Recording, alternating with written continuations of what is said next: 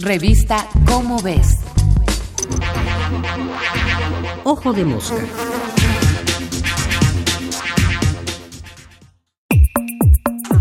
El año de la vacuna. 2020 fue un año que no olvidaremos, porque nos tocó vivir algo no visto en 100 años, una pandemia global que ha matado a más de millón y medio de personas en el mundo, nos obligó a guardarnos durante meses y cambió por completo nuestro estilo de vida.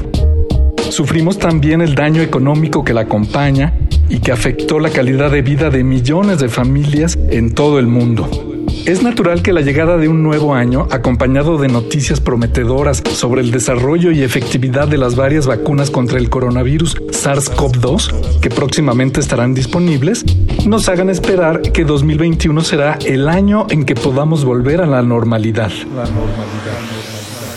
Es una esperanza razonable, pero no hay que olvidar que la realidad, cuando se digna a complacer nuestros deseos, suele hacerlo lentamente y de mala gana porque vacunar al mundo entero no es algo que se logre fácilmente.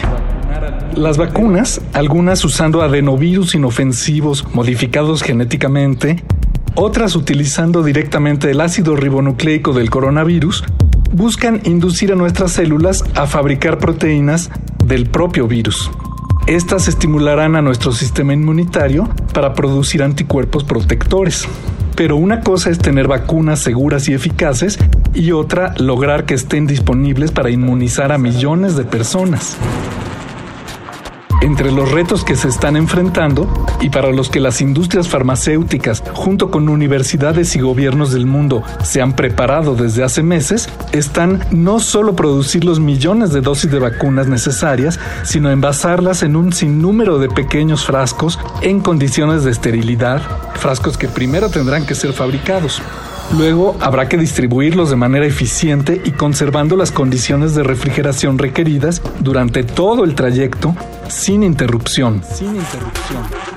Con algunas vacunas bastan menos 4 grados centígrados, pero otras necesitan temperaturas de menos 70 grados, que solo se logran con nitrógeno líquido, lo cual dificulta notablemente el proceso. Posteriormente, cada país debe hacer llegar las dosis de vacuna sin perder esta cadena de frío a los sitios donde se vacunará a sus ciudadanos.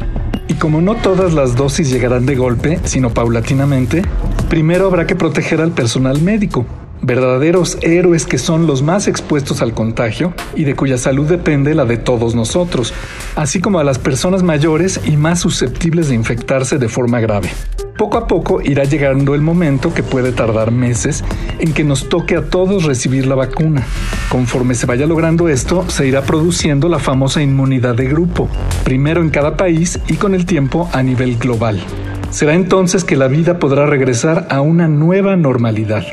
Pero mientras tanto, al menos durante los meses que nos quedan por delante, no queda más que seguir siendo responsables y mantener un rato más las medidas que nos han permitido seguir sanos y seguir protegiendo con ellas a quienes nos rodean.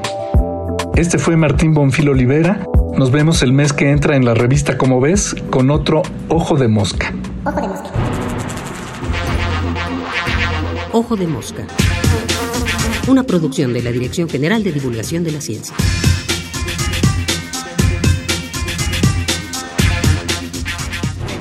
Revista Cómo ves.